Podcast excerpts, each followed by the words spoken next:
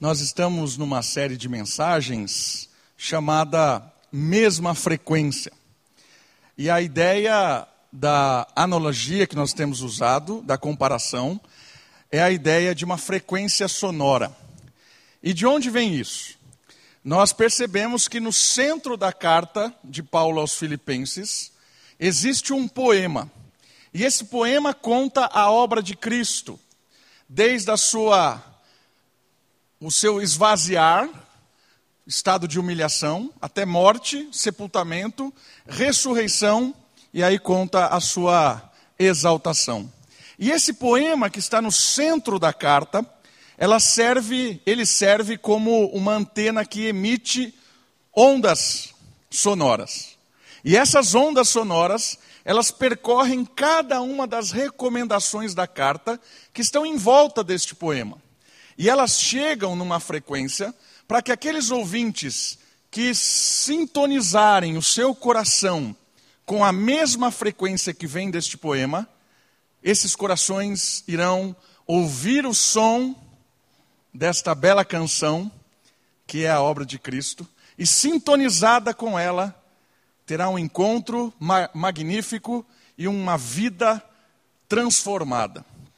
E o efeito de todas as recomendações desta carta, e o efeito de quem sincroniza o seu coração, o poder do Espírito sincroniza esse coração com a mensagem que vem deste poema, fará com que nós experimentemos desta verdade que está em todas as mensagens desta carta. Qual é a verdade? O viver cristão significa ver a sua própria história como uma expressão vivida da história de Jesus.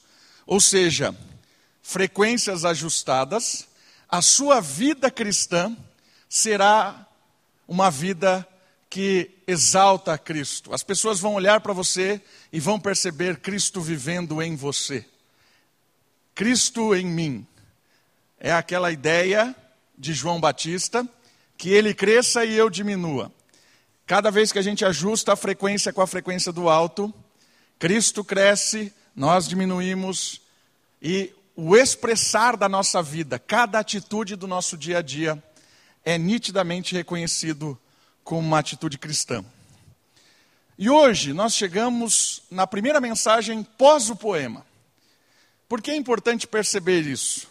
Porque nós vamos começar hoje olhando o versículo 12 e a primeira palavra que aparece é assim ou portanto. Então, logo em seguida a este poema da obra de Cristo, vem recomendações por causa deste poema. E a mensagem de hoje, ela vai trabalhar a temática de um expandir do brilho, ou seja, o brilhar da salvação. E a ideia de brilhar é a ideia dessa imagem que tem aí no slide. Alguém com a claridade, trazendo luz, iluminando por onde ela chega. E a ideia de brilhar tem, tem a ver com um, um processo que isso vai acontecendo. Você vai perceber hoje que salvação tem a ver com um processo, tem a ver com iluminar, tornar claro, tornar belo. Eu quero usar um outro exemplo. Imagine um arquiteto que planejou um conjunto habitacional. Planejou várias torres para morar muitas pessoas. E a ideia deste arquiteto é que esse lugar fosse um lugar funcional. É a palavra hoje na moda, funcional. Que tudo funcione. E ele não pensou em nada de beleza, em nada de harmonia, tinha que ser funcional, tudo funcional. Então ele pensou em vários quadrados, tudo certinho, encaixado, cada coisa no seu lugar, mas não tinha nada de beleza.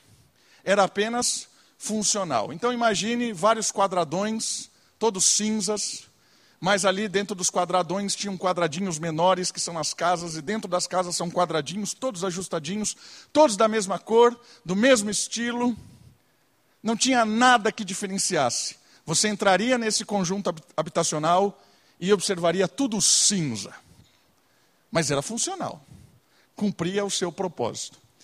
Com o passar do tempo, esse conjunto habitacional, ele foi envelhecendo. E além de ser apenas um lugar que servia para alguma coisa, ele começou a ficar feio, tenebroso. Imagina você morando num lugar assim, você chega, é tudo cinza, só que agora nada é novo. É tudo cinza e meio caindo aos pedaços. Não tem um toque de vida, um toque de brilho. Não tem aquela, aquela questão de você olhar e contemplar e falar assim: que maravilha isso, hein? maravilhoso. Nada. Imagine um lugar assim, você morando e, e, com seus filhos. e Mas de, depois de um tempo, chega um outro arquiteto. E ele tem um plano de remodelar essa questão. De fazer com que aquele lugar que estava cinza e em trevas começasse a brotar vida. E ele começa a pensar nesse lugar não só como um lugar funcional, que as coisas funcionem, mas um lugar em que várias áreas aparentemente eram inúteis. Como um lugar onde as plantas estariam ali e as pessoas poderiam ver as plantas. Mas vai, vai ocupar espaço. Mas é a beleza de contemplar as plantas pintar não só de cinza. Ah, mas vamos gastar um pouco mais com cores diferentes. O cinza é o mais barato. Na promoção a gente compra tudo igual. Não. Vamos pensar em cores diferentes. Cada lugar uma cor, cada lugar refletindo um, espaço diferente. E esse arquiteto começou a dar vida àquele lugar. E aquilo que parecia algo morto começou a mostrar que era um lugar de se viver, belo e bonito. Mas esse arquiteto ele começou a ficar doente e ele teve que passar a missão para outros. Ele deixou todo o plano, estabeleceu todos os desenhos, ele ensinou os próximos que coordenariam e ele se afastou por causa da sua doença e outros pegaram aquele projeto e continuaram o projeto de dar vida àquele lugar até então sem vida. Essa história é a história do texto que nós vamos ler hoje. O conjunto habitacional é a terra. Sem vida é pós-pecado. Mas Deus tem um plano. E esse plano é arquitetado. Esse plano tem como funcionalidade dar vida a tudo aquilo que está cinza. E nós vamos para um texto observar o brilhar da salvação. Estão comigo? Filipenses capítulo 2, do verso 12 ao verso 18. Vamos ver o que o arquiteto tem para nos orientar. Porque o arquiteto já não está aqui, talvez há dois mil anos. Mas nós estamos aqui com o plano de como dar vida a esse lugar que está morto. 12 a partir do 12. 2 a partir do 12. Diz assim a palavra de Deus.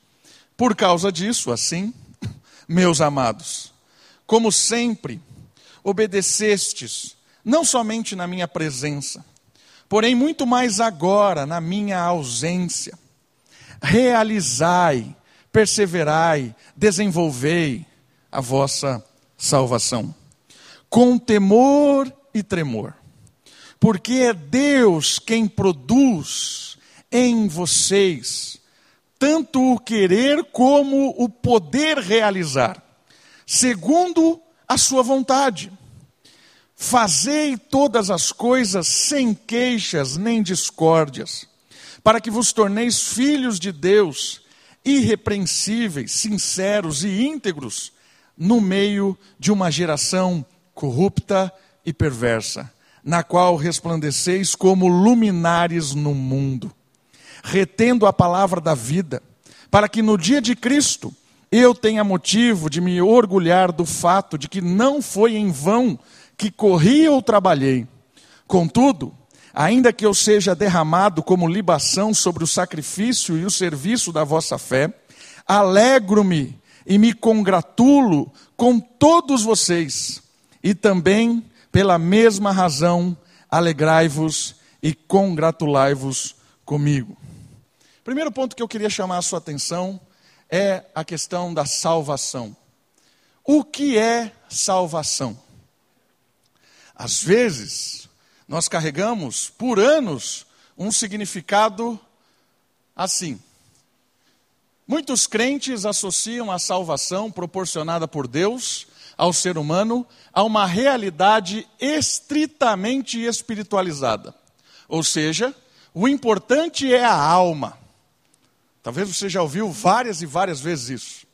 Deus veio salvar a nossa alma, o nosso espírito. Desta maneira, todas as demais coisas desta vida são de segunda importância.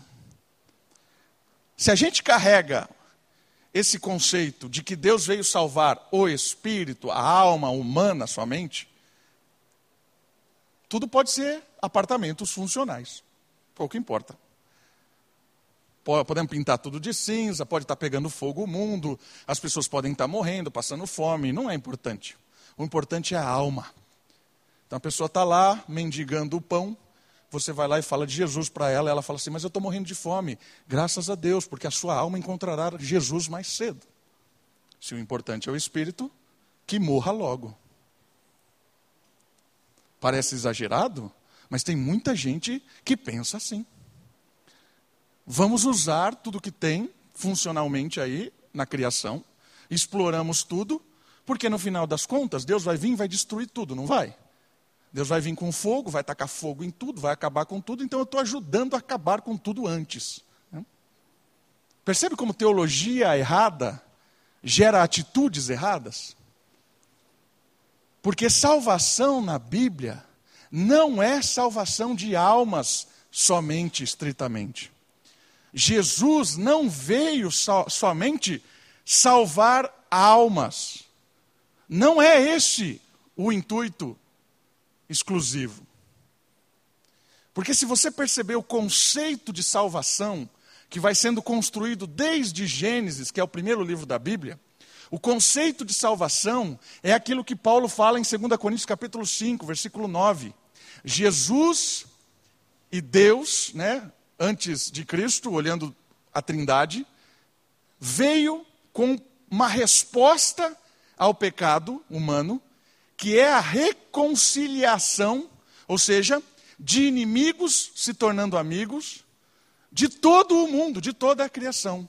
2 Coríntios capítulo 5, versículo 19 diz isso, que em Cristo Jesus Deus estava reconciliando consigo o mundo todo. E a ideia de salvação é o oposto daquilo que o pecado produziu. E o pecado, quando ele entra no mundo, ele tem um caráter de aprisionamento. É como se tudo estivesse brilhando, vivendo de forma harmônica, porque o Criador criou tudo organizado, belo. Por isso que no final da criação Deus disse assim: tudo isso aqui é muito bom. E o pecado é como se fosse alguém colocando uma amarra, abafando assim, ó, trazendo tudo e colocando dentro de um saco e, e sabe? Prendendo tudo, amarrando tudo, trazendo tudo para baixo. A ideia de jaz no maligno, a Bíblia diz assim: o mundo jaz no maligno, é a ideia de um bebê, imagine um bebê, completamente encaixadinho aqui no seu braço. Está imaginando uma criança aqui? Criança completamente dominada. Só que quem está com o bebê no braço é o diabo e a criança é o mundo. O mundo jaz no maligno.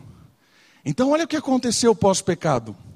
Pós-pecado, o mundo foi dominado por um pensamento e por um estilo de vida que produz morte, que aprisiona as pessoas, que cega. E tudo começou a ser funcional. O estilo de vida do mundo é funcional. Pare e pense. Analisa um pouquinho a questão. Os nossos filhos vão para a escola para quê? Para passar no vestibular. Para quê? Para ter uma boa universidade. Para quê? Para entrar no mercado de trabalho. Para quê? Para comprar uma casa, construir a família, para ter não sei o quê, cuidar dos filhos. É tudo funcional. Nós estamos dentro de uma caixa e que a gente não pensa e a gente está vivendo como pessoas funcionais. Se a vida é simplesmente fazer essa rotina muito louca de coisas para quê, para quê, para quê, a gente fica doido.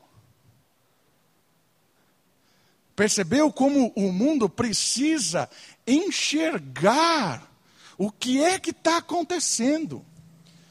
O que é que o pecado fez, não só no ser humano, porque a espiritualidade do ser humano foi afetada pelo pecado? É claro que foi. De amigo de Deus, ele se tornou inimigo, corrompeu por completo a sua santidade, a sua harmonia, a sua beleza criacional. De filho se tornou inimigo, de filho cria, criatura. E toda a, a, a criação, tudo, começou a ser explorado. Por isso, a resposta de Deus é que em Cristo, tudo aquilo que foi socado dentro da caixa, preso, amarrado, que jaz, começasse a sair, começasse a se libertar. A ideia de salvação é a ideia de libertação, é de quebrar amarras, de tirar da caixa, de libertar alguém que não pode fazer aquilo que estava proposto a ser feito. Por isso, Paulo tem uma orientação fundamental aqui para nós hoje. Por causa da obra de Cristo, de um Deus que deixa a sua glória, morre por nós, para pagar o preço do nosso pecado, ressuscita, envia o Espírito, por causa deste Espírito que habita em nós e que nos faz tua igreja, nós somos salvos de uma vida sem sentido, de uma mente condenada, de um coração corrupto, para viver neste mundo como essa imagem que a gente viu no primeiro slide, de alguém que foi liberto e que agora tem a chama do Espírito e pode transformar este mundo cinza em um mundo colorido de vida e harmonia, mostrando para as pessoas o que realmente é belo o que realmente vale a pena, aquilo que vai para a eternidade. Essa é a ideia de salvação. Salvação é Deus reconciliando com Ele os seres humanos rebeldes e reconciliando com Ele toda a criação, deixando de explorar, deixando de ser funcional, para ser mais do que isso, para ser belo, harmônico, glorioso, que brilha. Por isso, nós precisamos perceber no texto que esse brilho começa, mas ele não para. O brilho é progressivo. E o primeiro versículo vai nos ensinar isso. Dois pontos desse primeiro versículo que fala que o brilho é progressivo. O primeiro deles, Paulo diz assim, versículo 12: Assim, meus amados, como sempre obedecestes, não somente na minha presença, porém muito mais agora na minha ausência. Ou seja, o brilho é progressivo e Paulo está chamando a atenção da importância do discipulado de alguém que desenhou o plano, ensinou o plano para o outro e agora o outro está progredindo. Paulo está chamando a atenção. Paulo revela a sua preocupação de que os seus discípulos lá na cidade de Filipe não fossem dependentes dele para seguirem o projeto de expandir o brilho de Deus. Ele está falando assim: legal que vocês obedeciam quando eu estava aí. Benção isso. Por quê? Porque o pai ali espiritual estava dando comida, alimento, ensinando, dando direção. Mas o pai espiritual, ele não cria dependentes. Ele cria pessoas que têm acesso direto com Cristo. Pessoas que dependem de Cristo e não do discipulador. Então, Paulo está aqui dizendo agora: eu não estou aí mais, mas eu sei que vai dar certo. Eu sei que vocês vão continuar seguindo o que tem que fazer. Isso aqui é uma lição muito legal para nós, em vários aspectos. O primeiro deles, olhando como discípulos, vocês ouvem domingo após domingo mensagens, estudos bíblicos. Essas, essas orientações, pelo poder do Espírito, devem capacitá-los, meus irmãos, para que vocês possam continuar progredindo com a mensagem do Evangelho de libertação neste mundo, sozinhos, cada um no seu Dia a dia, cada um na sua empresa, no seu trabalho, no seu estudo. Lá eu não estou lá. Não tem ninguém lá, é você. A, igreja evangélica, às vezes, ela tem a tendência de criar dominadores, gurus espirituais. Saia dessa. Né? Se você está indo numa igreja e a igreja começa a dizer que você tem que ficar consultando o líder espiritual para dizer para você com quem você vai namorar, se você compra ou casa, uma é, casa ou compra uma bicicleta, se você tem que fazer não sei o quê, tudo você pergunta, tudo. Você depende. Bebezinho espiritual, sai dessa, furadaça. Porque um líder bom espiritual, ele vai ensinando ao ponto daquele indivíduo aprender a viver sozinho. É como um pai. Eu estou criando a Sofia para que ela sirva a Deus independente de mim. Você está criando a Sofia para o mundo? Não, estou criando ela para Deus. Eu quero que ela tenha um relacionamento com Deus pessoal, e essa intimidade que ela tenha com Deus pessoal não dependa de mim. Ela viva isso, ela experimente isso, e ela possa viver isso quando eu não estiver perto dela. É a ideia da música, né? Quando a criança quer apenas obedecer quando está vendo que o pai ou a mãe está por perto. Né?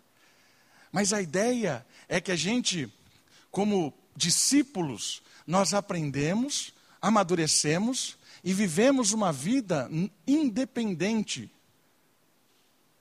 Isso não quer dizer que a gente não vai pedir conselho, não vai orar junto, não vai chorar junto, não vai pedir uma orientação, um aconselhamento bíblico. Não é isso que eu estou falando. Isso é saudável e deve fazer. Porque tem gente que não pede conselho, vai tomando decisão boba atrás de decisão boba. A hora que vê, está uma bola de neve Aí já está lá todo destruído, chega, ah, pastor, o que eu faço? Aí, taca a última terra e se enterra, porque não tem o que fazer mais. Agora, se chegou depois que virou toda a bola de neve, não é isso que eu estou dizendo, para não pedir ajuda. Eu estou dizendo para a gente não ser pessoas dependentes para todas as coisas. A gente precisa criar independência espiritual. E o outro lado, que é magnífico, é que nós também somos discipuladores. Essa é a ordem de Cristo. A ordem de Cristo não é criarmos eventos. A ordem de Cristo não é que a gente fique criando reuniões aqui na igreja. Fazer um encontro agora de oração, a terça não sei do que, a quarta não sei do que lá. Não é para a gente fazer evento. Campanha, não é. Evento atrapalha a missão. Qual é a ordem de Cristo? Fazer discípulos. Então, assim como nós estamos sendo discipulados, ouvindo o Evangelho, tornando maduro espiritualmente, nós também precisamos fazer discípulos. Aonde? Neste mundo. E como é que se faz discípulo? Se relacionando com as pessoas, levando a luz do Evangelho, convidando pessoas, seus amigos, para ir na sua casa, se relacionando com as pessoas do trabalho, não sendo aquele crente chato que as pessoas não suportam, que fica lá, né? sabe, né? pessoas que se relacionam e mostram o Evangelho e trazem pessoas para ouvirem, caminharem juntos. Nós somos chamados para fazer discípulos. Nós temos que ter isso na cabeça. Quem são as pessoas que nós estamos investindo no mundo hoje? Testemunhando o Evangelho, pregando, abrindo a casa, estando atento, abrindo o ouvido, o coração. Fazer discípulos, mostrando do amor de Cristo para essas pessoas. Salvar tem um processo levando a luz para as pessoas e se enchendo dessa luz. Esse é o primeiro ponto. O segundo ponto desse processo, que é muito legal, é a ideia que ele diz assim: desenvolvei, realizai, progredir com a vossa salvação com temor e tremor. É, essa palavra pode ser realizar, desenvolver, é uma ideia de pro, progresso né, na salvação. E o que ele quer dizer? A proposta é de que a salvação é um processo constante. É o nascer do sol, olha lá, que vem iluminando a cidade pós uma noite. Existe uma diferença muito importante que às vezes a gente confunde. Salvação é uma coisa, justificação é outra coisa. Justificação é quando você crê em Cristo, quando alguém anunciou o Evangelho, caiu os seus, seus olhos, né, as suas vendas espirituais, você entendeu o Evangelho e você creu. Quando você creu, Jesus é a sua substituição na cruz. Ou seja, você deveria ter morrido na cruz, ele morreu no seu lugar, você não tem mais dívida, você é justo. Pagou a sua dívida, isso é justificado. Alguém que é justificado é alguém que está perdoado de todos os seus pecados e não há mais condenação para essa pessoa. Então, justificado, todo crente é justificado, é um ato, Deus te declara justo. Isso quer dizer que você não tem mais condenação. Salvação é outra coisa. Salvação é o processo todo, que inclui a justificação, quando Deus te justifica, te perdoa. Mas a salvação é o processo de Deus formando o caráter de Cristo em você e em mim. Por isso que é um processo, e é importante entender que essa palavra aqui é uma ordem para nós. Desenvolva a sua salvação. Participe da sua salvação. Não tem como eu participar da justificação, é uma obra exclusiva de Cristo. Cristo me justifica por conta própria. Eu não tenho o que fazer para que eu seja justificado. Eu só creio e recebo a bênção do perdão. Mas a salvação é algo que eu preciso fazer. Eu preciso desenvolvê-la intencionalmente a ideia de que eu sou um instrumento de Deus, sendo trabalhado pelo Espírito, formando o caráter de Cristo em mim, toda vez que eu decido levar do amor de Deus para esse mundo, toda vez que eu decido pregar o Evangelho, toda vez que eu olho para mim, percebo que está errado e vou ajustando, vou realinhando. Isso é obra de Deus me dando a possibilidade de fazer isso de Deus me impulsionando, e você vai ver o próximo versículo que vai deixar isso claro. Mas eu queria que você percebesse que a nossa missão trabalhar o brilho de Deus em nós, cada vez mais nos libertando de tudo aquilo que foi de, colocado dentro da caixa, e não só em nós, mas no mundo. E aqui é muito legal, por quê? Porque nós levamos essa salvação para onde nós vivemos. Nós começamos a mostrar para as pessoas que a vida não é cinza, que a vida não é só correr atrás do vento, que a vida não é algo a se fazer. Não, a vida é para se deleitar na presença de Deus. A vida é para ser contemplada na adoração ao Senhor, no culto ao Senhor, na beleza de fazer aquilo que é justo. Isso aqui é um desafio, irmãos, porque a gente está mergulhado num mundo utilitarista, onde todo mundo se utiliza de tudo, utilizamos uns dos outros. E Jesus está querendo nos libertar desse utilitarismo, para que a gente possa perceber a beleza de Deus em cada pessoa, em cada canto desse mundo, levando brilho. Dá um exemplo disso, pastor. Quando você que é músico faz uma música, e essa música glorifica a Deus, você realinha a beleza de Deus nesse mundo. Músicos são muito importantes, porque os músicos que nós temos exaltam o quê? Soberba, orgulho, dinheiro, porcariada, né? objetificam pessoas. Essas são as músicas que a gente tem aí. Por isso que é importante músicos que revelem na poesia de uma música a beleza da grandiosidade de quem é Deus. Existem músicas que não precisam falar de Deus, mas mostram a, a, a reconstrução da harmonia, da salvação de Deus num relacionamento, no amor, no cuidado. Isso é o brilho de Deus sendo lançado sobre a terra pelos poetas do reino. Como são importantes. Pessoas que entendem a missão de fazer músicas, poesias, obras de artes alinhadas com o reino. Não é Você não vê uma música e traz paz ao seu coração? Isso é espiritual, irmãos. Uma música que te conecta com o Evangelho, te conecta com Deus. Uma música, às vezes, não tem nem letra, só a melodia faz com que o teu espírito se encontre com o Espírito de Deus. Isso é salvação. Salvação exercida nesse mundo.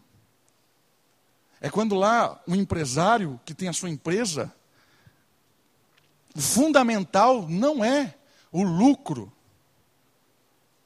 Ai, a minha empresa vai falir. Não vai falir. O fundamental da empresa é que as outras empresas e os funcionários possam ver na sua empresa o brilho e o propósito de Deus naquele lugar. Ali as pessoas se sentem bem, ali as pessoas têm prazer em trabalhar, ali as pessoas querem, e aí o lucro ou o dinheiro que rola é algo natural, mas não é o que nós vamos buscar, custe o que custar. Não é isso. Isso é capitalismo selvagem. Capitalismo selvagem é morte. Percebeu? Dona de casa, nossa, todos os dias eu limpo a minha casa, parece um negócio sem fim. Você já reparou que quando Jesus, quando, vamos voltar um pouco, mudar o ângulo da história. Quando as mulheres, depois os discípulos chegam no túmulo que Jesus ressuscitou, quando eles chegam lá, você já percebeu como está o, o pano que estava sobre Jesus? A Bíblia faz questão de dizer que o pano estava dobrado, arrumado. Jesus podia ter ressuscitado, tá, joga todo lado lá, deixado um caos lá dentro. Harmonia de um Deus que ressuscita e dobra o pano que estava sobre ele e deixa arrumado. Bênção demais. Essa é a função de quem cuida da casa mostrar a beleza de um Deus de ordem, de harmonia, de graça. Maravilhoso isso. Perceber a grandeza da salvação, libertando as casas da desordem, da bagunça, da sujeira, do caos. Quantas vezes eu fui com os diáconos levar a cesta básica e às vezes a pessoa estava lá, a casa dela toda zoadaça. Não é só uma questão, não é só uma questão financeira é uma questão espiritual. A pessoa não consegue perceber o caos que é a casa dela. É só Cristo que faz isso. É só o evangelho da graça que, quando entra na vida daquela pessoa, ela percebe que ela está morando num lugar que é um caos. E é muito legal quando a gente vai no oposto. Essa semana eu e a Kate fomos levar uma cesta para uma senhora muito humilde, crente, quando você entra na casa dela, simplicidade ao máximo, mas todas as coisas organizadinha, bonitinha, tudo certinho. Eu saí de lá e falei, Kate, maravilhoso isso aqui. É Cristo ali. É Cristo. Na ordem, na beleza, na harmonia. Salvação. Percebeu onde chega a salvação? A salvação ela é expandida pelas pessoas que foram reconciliadas com Deus, perdoadas dos seus pecados, estão alinhadas com o Espírito. A salvação chega na empresa, chega na casa, chega na escola, na faculdade, na arte, na música, chega em qualquer lugar, levando a esse mundo a repensar a utilidade dele para que a gente possa ver esse mundo como glória a Deus e um lugar maravilhoso de, de se viver, quando a morte é acuada e a vida é vivida de uma forma justa, de uma forma a anunciar o Evangelho, de viver o Evangelho. Por isso o brilhar é progressivo, dia a dia. Todos os dias nós precisamos arrumar a casa, a casa do nosso coração, casa da nossa mente, a casa que a gente vive. Seja o trabalho, seja a escola, seja onde Deus te levar. Salvação é o brilhar progressivo. Deixa o seu dedo em Filipenses, eu quero mostrar um texto de Daniel. Daniel capítulo 12. Daniel capítulo 12 é o texto que serve como base para um monte de texto, porque aqui eu creio que é o alicerce da ressurreição. Aqui é o texto, o primeiro texto claramente usado por Deus para anunciar ressurreição, para anunciar vida pós-morte, ressurreição. Vida depois da vida que se morre. Ressurreição. Olha só, Daniel capítulo 12. Diz assim: Palavra de Deus.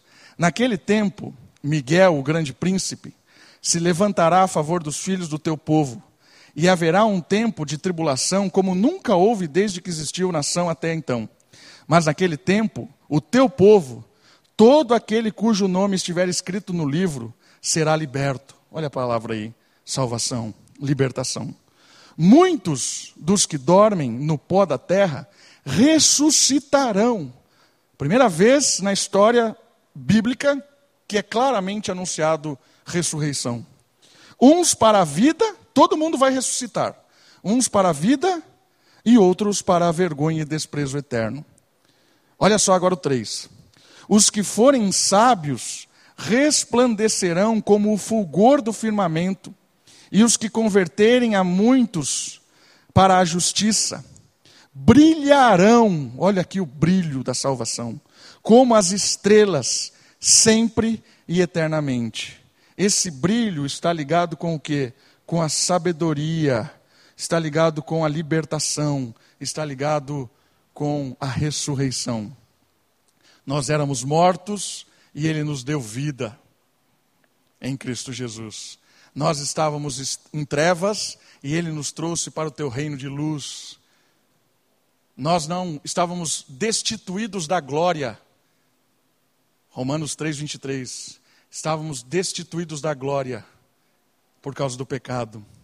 E ele colocou em nós o espírito da glória. E esse texto é um texto que revela o futuro daqueles que brilharão para a eternidade. E esse brilho começou em nós é o brilhar da sabedoria de quem entendeu o Evangelho e com essa sabedoria espiritual leva vida para esse mundo.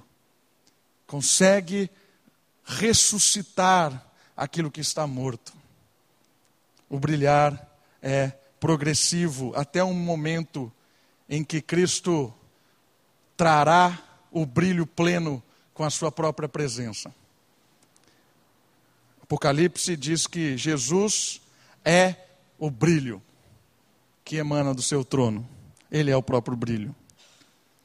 Seguindo, o próximo verso vai dizer para nós que o brilhar é sobrenatural. Volta comigo lá em Filipenses. Nós percebemos que o brilhar é progressivo, esse brilho, através do discipulado e através do desenvolvimento dessa salvação levando essa libertação em cada parte da vida em que nós vivemos. E agora nós vamos perceber que esse brilho é sobrenatural. E o que é sobrenatural? É a ideia de que não é produzido naturalmente. É algo que vem de Deus. É Deus quem produz. Olha lá o versículo 13.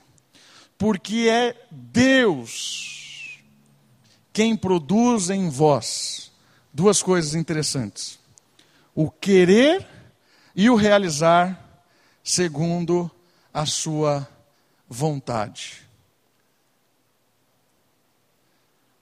Por que é sobrenatural? A chama que ilumina e embeleza a vida não é deste mundo, pois o mundo jaz nas trevas, mas é do Criador. É Deus quem coloca em nós o Espírito. E é o Espírito que nos capacita. E aí as duas palavras: querer e realizar.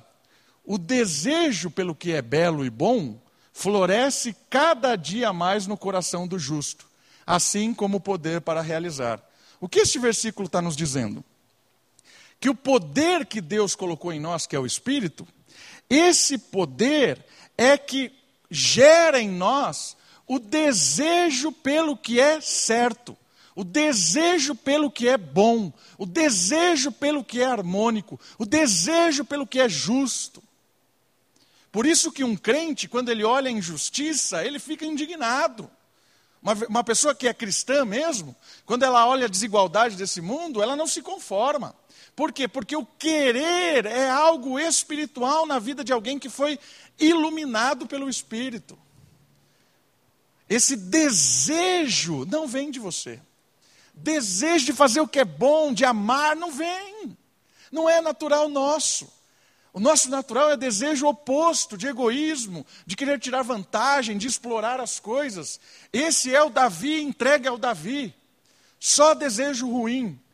Mas o Davi, resgatado por Deus, começa a ter desejos que ninguém jamais entende por que, que o Davi está desejando isso.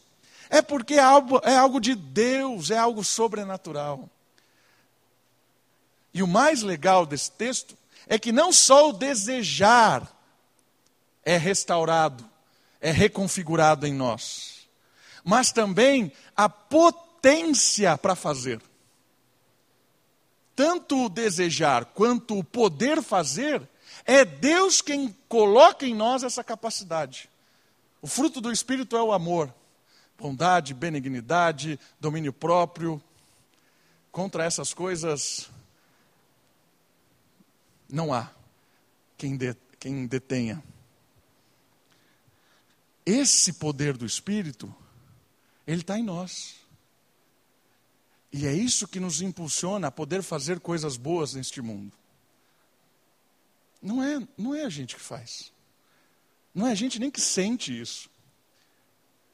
O sentir coisas boas é sobrenatural. O realizar coisas boas é sobrenatural. E por que isso é importante saber? Porque às vezes a gente olha, se depara por uma situação da nossa vida e a gente fala assim: é impossível para mim isso. É impossível. E é mesmo. Se você ainda imaginar que é você que vai fazer isso, é impossível. Agora, quando você se depara com uma situação e você olha para Deus, olha para o Espírito, você vai ter o desejo e a capacidade de lidar com aquela situação, seja ela qual for. E saiba de uma coisa, meu irmão, minha irmã, a situação que você está vivendo, independente de qual ela seja, é uma situação que Deus vai te dar poder para poder lidar com ela. Deus vai te dar saída, Deus vai te dar um entendimento, Deus vai te dar um, um, um jeito de lidar com isso. Por mais obscuro que pareça, por mais trágico, por mais sem saída que pareça, o desejo de fazer o que é correto, justo, e o poder para fazer isso, é Deus quem faz. Por isso, avalie o seu dia a dia, avalie as suas, as suas coisas, a sua rotina, não na perspectiva da sua potência, da sua força, mas avalie no poder de um Deus que pode fazer coisas que a gente não imagina. No poder de Deus que pode transformar coisas que a gente nunca pensou que seria transformado. Por isso, tanto o querer quanto o poder fazer é obra do Espírito. É o Espírito que gera em nós. O brilho é sobrenatural. E o Espírito também age com essa salvação, revelando um outro ponto muito importante que esse brilhar também é unificador. Deixa eu ajustar aqui meus. Muito bem. Unificador. Olha o versículo 14. Fazei todas as coisas sem queixas nem discórdia, para que vos torneis filhos de Deus, irrepreensíveis, sinceros e íntegros no meio de uma geração corrupta e perversa, na qual resplandeceis como luminares no mundo. Ou seja, o Espírito, lembrando o texto que nós lemos lá de Judas, o Espírito que, que habita em nós, que é o próprio Deus, ele nos unifica como família, ele nos traz juntos em unidade. Diferente do espírito de concorrência. do espírito de briga, de discórdia. É um espírito unificador. E ele usa a palavra queixa e discórdia, ou murmuração, uma outra tradução. Por que, que ele está fazendo isso? Porque nós somos afetados de uma maneira a sempre olhar o lado ruim das coisas. O pecado, ele nos torna pessoas que olham muito facilmente o lado ruim das coisas. Se você faz alguma coisa, nove pessoas falam bem, uma fala mal. Você fica a semana inteira pensando sobre aquela pessoa que falou mal. Se você recebe nove elogios e uma crítica, você fica meses pensando na crítica. Porque nós somos tendenciosos a, a olhar o lado sempre negativo tem um peso muito grande para nós. E uma consequência disso é que nós agimos assim quando nós agimos fora do espírito. Nós agimos com murmuração, com discórdia, reclamando das coisas, apontando o erro dos outros, querendo ser superior aos outros, diminuindo. Essa é uma problemática que acontece dentro da comunidade dentro da igreja, e não deveria acontecer, porque o Espírito ele é unificador. E aqui Paulo está falando para aquela igreja: não façam com murmuração e nem com discórdia. Ele não está falando para a pessoa que não é crente, está falando para os crentes, porque aqui nessa igreja estava tendo problemática. E a gente vai chegar no capítulo lá, no capítulo 4, que ele vai citar nome das pessoas. Ele vai dizer para essas duas senhoras, Evódia e Sintique, vão parar, menos aí, né? Vocês estão enchendo a paciência da comunidade. Né? Uma coisa de eu chegar aqui e começar a citar as senhoras da igreja, né? Ó, oh, senhora tal, senhora tal, vamos parar de fazer fofoca. É isso que Paulo está fazendo. Paulo está mandando uma carta que chegou dois mil anos depois, anunciando as murmuradoras da igreja, que estavam causando intriga ali. Paulo está não, vamos parar com isso aí, irmão vão viver a unidade da igreja. Vão viver uma forma de, de não ser murmurador, não ser pessoa que só reclama, que só causa discórdia. Por isso que o, o Espírito, ele é unificador. Ele nos traz para perto.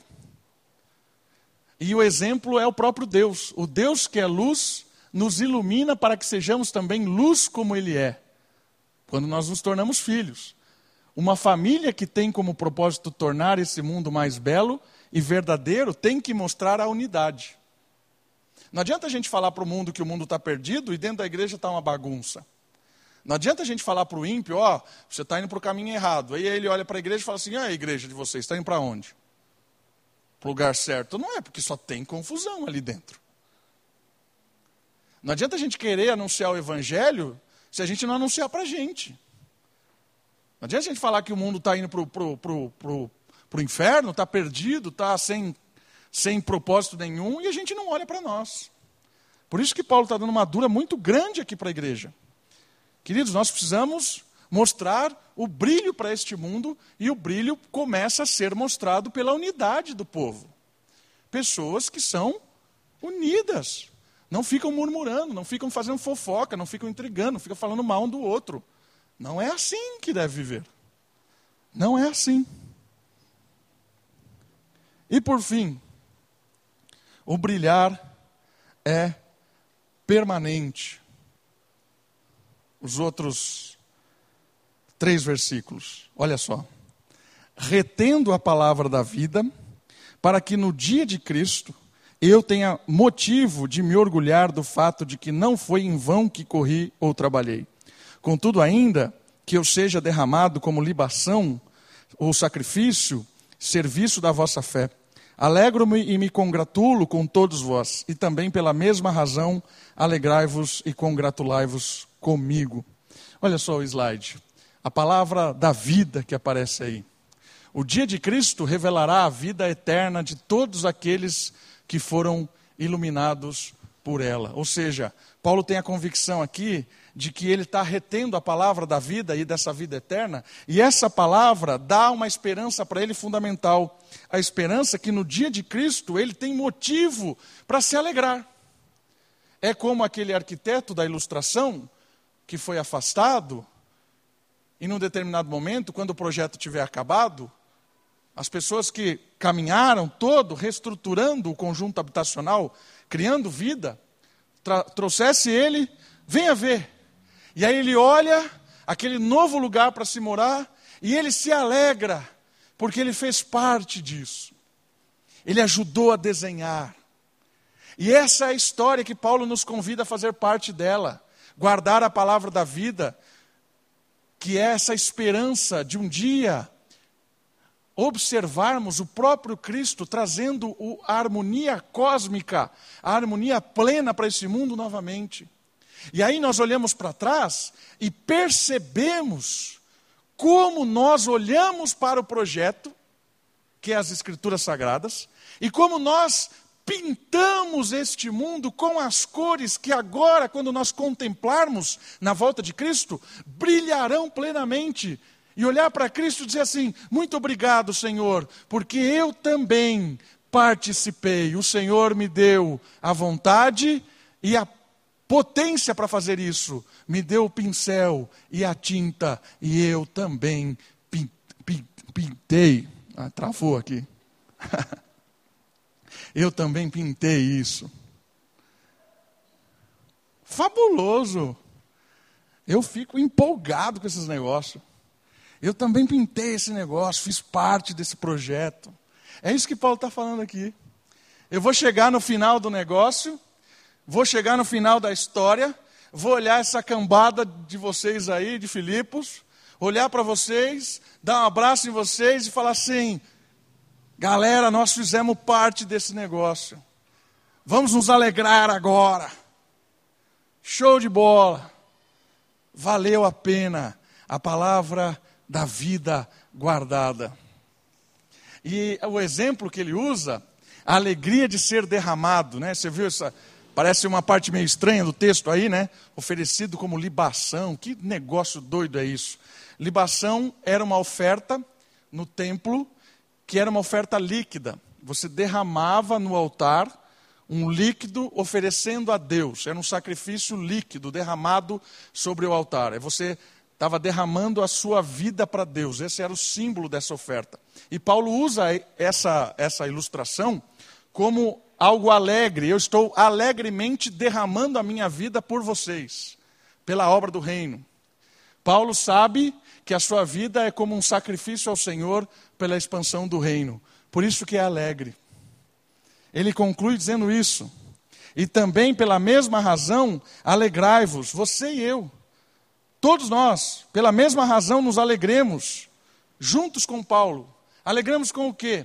Em perceber que a nossa vida está sendo derramada dia após dia para a glória de Deus. Vou usar outra ilustração. Em vez de você usar derramar, vamos usar a ilustração do brilho. E vamos usar a ilustração de uma vela. Imagine que você é uma vela. Né? Quanto menos idade você tem, maior é a vela. Certo? As crianças são velas enormes assim. Está lá o fogo e tem tudo isso de resina para queimar. Para derramar para o Senhor. Onde é que eu vou levar este fogo? Onde eu vou iluminar? cada momento da minha vida que não tem volta. Resina queimada é resina não reposta. Onde é que eu estou queimando a resina da minha vida? Se você está aqui vivo, você pode ser uma velhinha pequenininha, mas ainda você pode iluminar coisas que você talvez a vida inteira não iluminou, e Deus está te dando a oportunidade de iluminar agora. Derramar a vida para adoração, para a glória de Deus, é perceber onde é que você tem gastado o tempo da sua vida. E a única coisa que não se compra é tempo. Dinheiro não compra tempo. Não se iluda. Quando a gente é jovem, a gente acha que dinheiro compra tempo. Dinheiro não compra tempo. E o tempo, talvez a gente ache que a vela vai chegar até o fim. Às vezes vem Deus e sopra a vela ali, ó, lá em cima. É aquilo que Jesus disse para aquele indivíduo que dedicou a sua vida inteira para encher o celeiro, e ele disse assim: A partir de agora eu vou usufruir de todo esse meu celeiro. E Jesus disse para ele assim: Você é louco, porque hoje mesmo eu vou soprar o fogo da sua vida. Onde é que você está iluminando? Onde é que você está derramando? Onde é que você está depositando o seu tempo? Tempo não tem volta. Por isso que quando a gente investe nas crianças, a gente está dando oportunidades para que essas crianças possam ser usadas por Deus para iluminar esse mundo de uma forma fabulosa. E a gente tem que também ter a consciência de que isso é, é intencional, você precisa ter a intenção de iluminar as coisas de desenvolver a sua salvação, de ser um instrumento de Deus, não perdendo tempo com coisas que não vão dar em nada. Paulo conclui dizendo assim: Eu me alegro, porque eu sei que estou derramando a minha vida a serviço da vossa fé. É alegro-me, estou aqui congratulando-me e também chamo você a se alegrar comigo, porque você também faz parte dessa história. Eu quero terminar hoje com uma pergunta. Onde você está iluminando? Onde você está investindo o seu tempo? E essa pergunta tem uma observação muito importante. Se você está vivo, dá tempo de investir em coisa que dura para a eternidade. É só você decidir ouvir o Espírito e obedecer. Vamos orar? Baixe sua cabeça, feche os seus olhos, olhe ao Senhor, clame a Ele, peça que nos ajude a iluminar este mundo com o fogo do Espírito.